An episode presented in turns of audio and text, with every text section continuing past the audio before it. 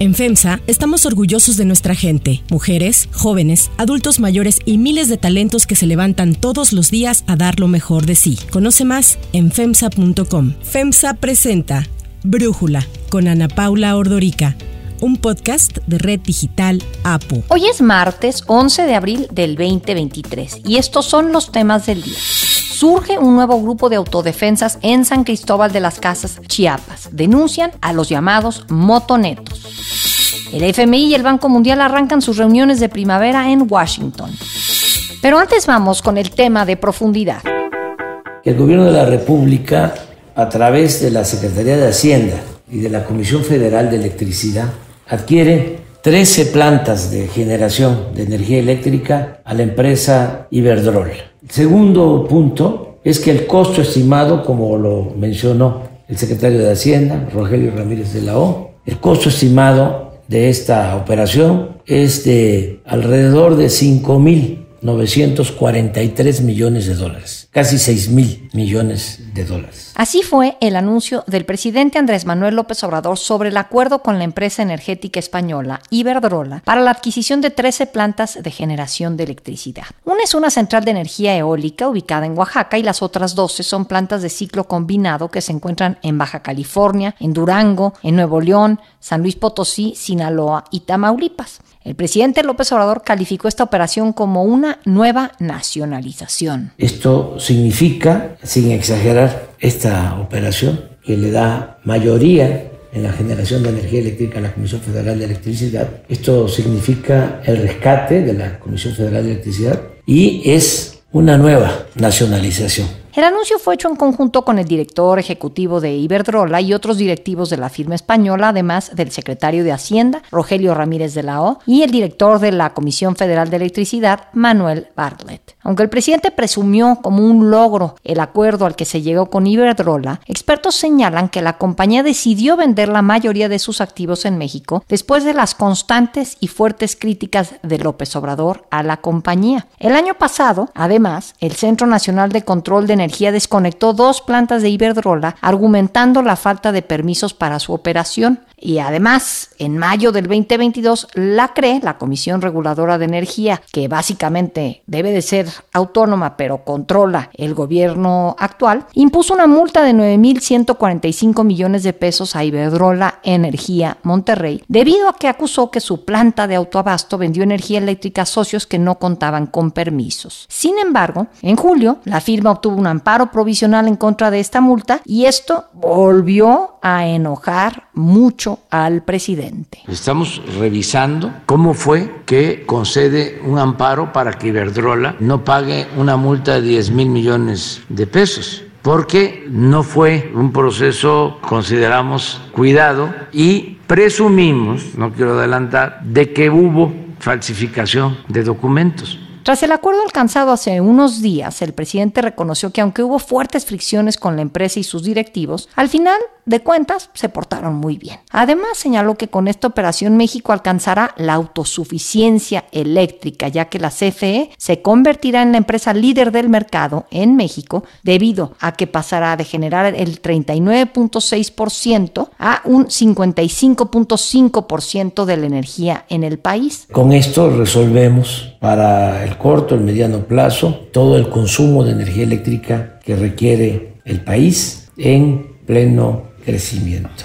Y lo más importante de todo, de esta forma garantizamos que no aumenten los precios de la energía eléctrica los consumidores. Pese a todas las bondades que presume el presidente sobre esta compra de estas plantas de generación de energía a Iberdrola por alrededor de 6 mil millones de dólares, existen opiniones en contra como la del Consejo Coordinador Empresarial, que señaló que es una mala decisión porque manda una señal negativa hacia la inversión en el país, ya que es precedida por ataques del presidente López Obrador a la empresa sin ninguna prueba objetiva. Además, traerá presiones fiscales, pues conlleva gastos de mantenimiento futuro que serán difíciles de solventar. Y aunque la compra de las plantas puede considerarse como inversión, no representa un aumento en la generación de electricidad y sí representa la necesidad de mayores recursos públicos para mantener su operación, por lo que la CFE tendrá que aumentar los precios a los consumidores o el gobierno tendrá que subsidiar aún más la electricidad.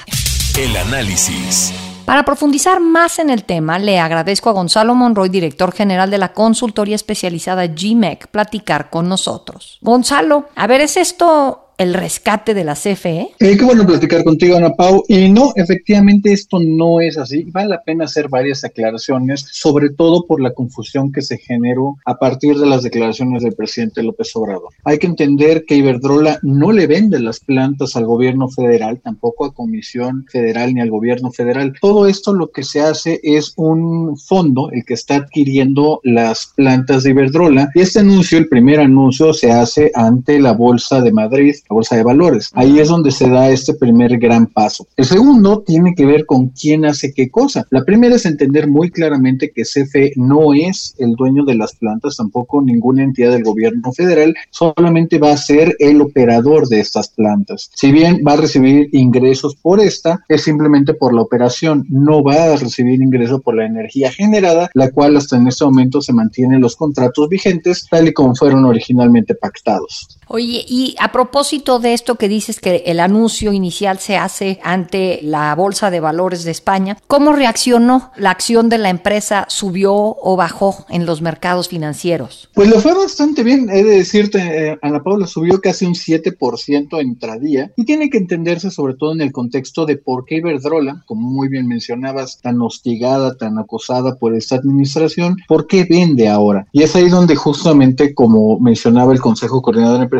hay este ambiente justamente de recelo, sobre todo que este clima de inversión puede empeorar. ¿De qué me refiero? Gran parte de lo que está hoy, y es la decisión por la cual Iberdrola vende, tiene que ver con una iniciativa en materia administrativa presentada hace dos semanas en la Cámara de Diputados, que entre otras cosas deroga la ley de expropiación. Bajo esa iniciativa, que sería una reforma secundaria, el gobierno federal puede expropiar sin tener que indemnizar. Le permite también hacer cancelación anticipada de contratos con el gobierno o con entidades como Pemex o CFE, además de, en algunos casos, renunciar a la posibilidad de iniciar arbitrajes internacionales o bien, a los que ya están iniciados, ponerle una, una cantidad máxima, un monto máximo de indemnización. Obviamente, esta es una situación que tiene y que tuvo mucha preocupación el sector energético y Verdola obviamente lo sabía, así que prefiere mejor deshacerse de activos que le han resultado, si bien rentables, demasiado problemáticos en esta administración. Y bueno, veamos justamente que termina siendo en el mejor de la sabiduría mexicana, un buen arreglo antes que un buen pleito. Claro, ahora el presidente presume mucho esto de la autosuficiencia. A partir de esto, hablar de que ya la CFE va a generar más de la mitad de la energía eléctrica del país y entonces nos encaminamos a esa llamada autosuficiencia. Pero a mí, de lo que he entendido en el tema energético, es que a veces o más bien que es mejor pensar en rentabilidad que en autosuficiencia. ¿Qué opinas, Gonzalo? Efectivamente, Ana Paula, que hay que entenderlo claramente y esto es, es el punto más esencial de lo que dijo el secretario eh, Rogelio Ramírez de la O. Esto no representa una deuda, esto tampoco representa una mayor erogación de lo que ya se venía haciendo. Una cosa que no conocemos y difícilmente va a ser pública es la rentabilidad o el acuerdo que está que Mexico Infrastructure Partners que compró las plantas de Iberdrola le entregará a las entidades financieras mexicanas. Entre ellas Banobras, Nafinsa y obviamente los fondos remanentes del Fondo Nacional de Infraestructura. Aquí lo que el gobierno mexicano puede empezar a ganar es justamente esta rentabilidad por la buena operación de esas plantas. Ha habido una, yo diría, una desinformación de que esas plantas son chatarra, que ya no sirven. Es todo lo contrario, Ana Paula. Estas son las plantas, las mejores plantas de todo el Sistema Nacional de Generación en su conjunto. En algunos casos, por en el caso de Monterrey, Rey 3 fue la planta por cerca de 20 años, la planta más eficiente con los costos más bajos de toda la República. Así que obviamente termina siendo una cosa positiva para el gobierno,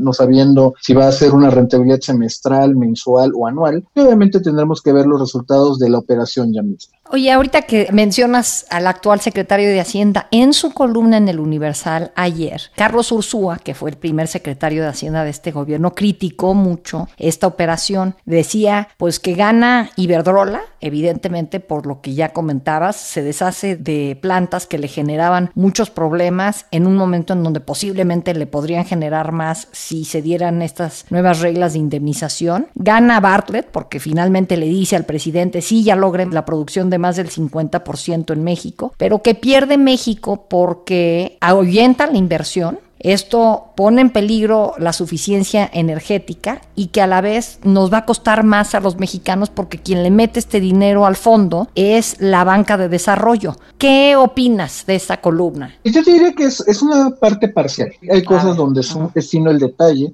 pero hay que hacer algunas aclaraciones. La primera, efectivamente, es una inversión y muy probablemente habrá alguna rentabilidad, no sabemos si garantizada, o cuál es la tasa que se va a pagar al gobierno mexicano o sus entidades financieras. En términos de la autosuficiencia, eso es también muy importante decirlo, no hay un solo megawatt, kilowatt, valga la expresión, no hay ni siquiera un foco nuevo en el sistema, son las plantas que ya estaban, ahora un privado se los vendió a otro privado, no hay realmente una cosa buena. Tampoco hay ningún avance en términos del combate al cambio climático, porque seguimos dependiendo a final de cuentas de plantas de ciclo combinado alimentadas por gas natural. Realmente no ha habido un avance significativo en todo esto. Sí coincido con lo que dice el exsecretario Ursúa, con respecto a que es un clima de inversión bastante malo. De esta iniciativa que te digo que una reforma administrativa que reforma 22 leyes, la que deroga la ley de expropiación, no solo es una que está afectando al sector energético, sino a las obras de infraestructura en su, en su conjunto. Esta medida le podría afectar a cosas como eh, telefonía o telecomunicaciones, le puede afectar a minería, toda la parte del sector carretero o de obras portuarias. Obviamente esto reduce en el ambiente que estamos viviendo de consultas del TEMEC, obviamente la confianza que los inversionistas privados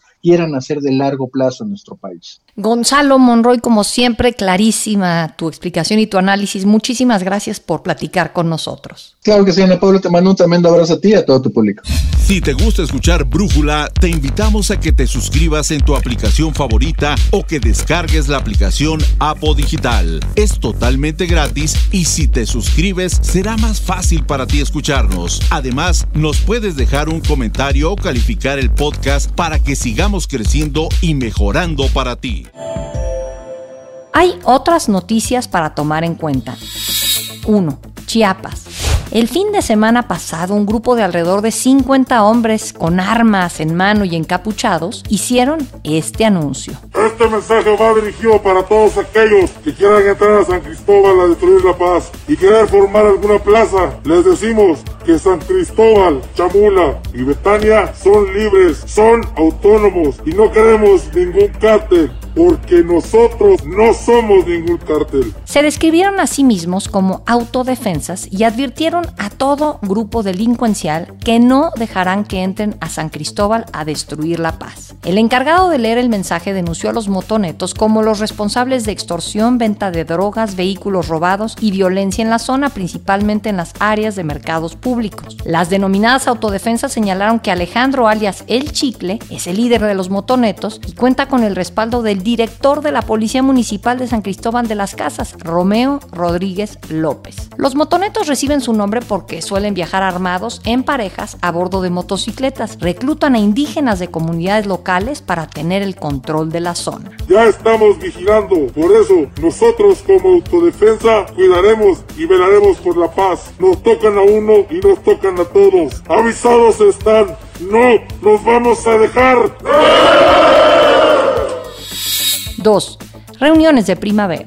El Fondo Monetario Internacional y el Banco Mundial celebran esta semana en Washington sus reuniones de primavera en las que directivos de ambas instituciones, así como ministros y distintas autoridades, se reúnen para hacer un análisis de la situación económica mundial y de las perspectivas y retos futuros. La directora gerente del FMI, Cristalina Georgieva, y el presidente del Banco Mundial, David Malpass, fueron los encargados de inaugurar las reuniones marcadas por los esfuerzos en contra de la inflación. Recovery we so much are hoping for, a robust recovery, is still a bit elusive. Why? Because we do have a significant inflation problem. That means central banks have to continue to keep interest rates higher to combat it. En el marco de las reuniones que iniciaron ayer y que se extenderán hasta el próximo domingo, el FMI proyectó que las tasas de interés regresarán a niveles prepandemia cuando la inflación esté en control, confiando en que los recientes aumentos en las tasas de interés sean temporales. Hoy, el FMI presenta la actualización de sus perspectivas económicas y según adelantó Georgieva, a pesar de la resistencia del consumo en Estados Unidos y de la mejora de China tras su reapertura, el crecimiento global se mantendrá por debajo del 3%. Para Brújula, Gabriel Casillas, economista en jefe para Latinoamérica de Barclays, nos habla sobre algunos temas que se estarán discutiendo esta semana en Washington. Los mercados, como sabes, han estado muy atentos a todo lo que ha pasado en los mercados, particularmente en el sistema financiero, porque hace un mes, antes del colapso de Silicon Valley Bank y lo que pasó después, pues como que los mercados estaban pensando que todo iba a estar muy bien, que íbamos a estar en el mejor de los dos mundos con bancos centrales viendo tasas, pero a la vez las economías creciendo y la inflación bajando y nada se rompía. Claramente con lo de Silicon Valley Bank y lo demás que pasó, pues sí nos quedó claro que sí se rompen las cosas cuando sube la tasa del Fed. Entonces ahora, bueno, pues eh, ya como ya pasó un poco este tema bancario, ¿no? Eh, las acciones decisivas y oportunas de, las autoridades, particularmente del Fed, del Instituto para el Seguro de los Depósitos en Estados Unidos, el FDIC, y el Banco Central de Suiza, como que pues ya pararon cualquier corrida bancaria y ahora los mercados están digiriendo que sigue, ¿no? Ya los datos en Estados Unidos han sido un poco más, pues ya no tan fuertes, ¿no? Como que sí empieza a tener cierta incidencia la restricción monetaria y por otro lado todos los mercados están poniendo mucha atención a los reportes corporativos para ver cómo les fue a los bancos, cómo les fue a las empresas particularmente de consumo y qué guía van a otorgar hacia adelante. Y en todo esto, pues claramente algo clave son las reuniones de primavera del Fondo Monetario Internacional y del Banco Mundial, donde estaremos en los próximos días. Y pues estos son los tipos de temas que se van a tratar, la efectividad de la política monetaria, si realmente está combatiendo bien la inflación, qué más hay que hacer en el tema bancario, tanto de regulación como de supervisión. Todos estos temas sin duda van a ser los que los participantes de los mercados pongan mucha, mucha atención. Hay que recordar que estas serán las últimas reuniones de primavera para Malpas, quien anunció que a finales de junio dejará el Banco Mundial. Para cerrar el episodio de hoy los dejo con música de Madonna.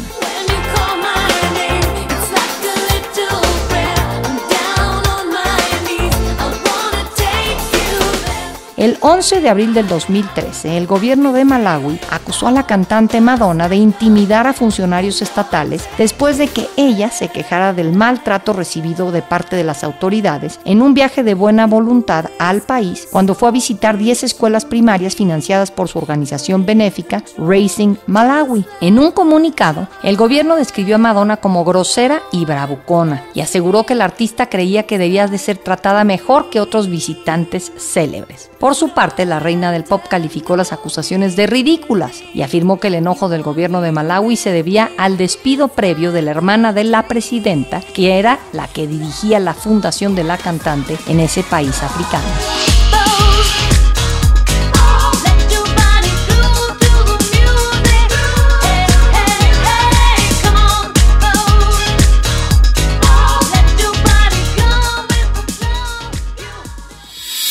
Yo soy Ana Paula Ordorica. Brújula es una producción de Red Digital APO. En la redacción, Ariadna Villalobos. En la coordinación y redacción, Christopher Chimal. Y en la edición, Cristian Soriano. Los esperamos mañana con la información más importante del día. Oxo, Farmacias ISA, Cruz Verde, Oxo Gas, Coca-Cola FEMSA, Invera, Torrey y PTM son algunas de las muchas empresas que crean más de 245 mil empleos tan solo en México y generan valor como parte de FEMSA. FEMSA presentó Brújula con Ana Paula Ordorica, un podcast de Red Digital APO.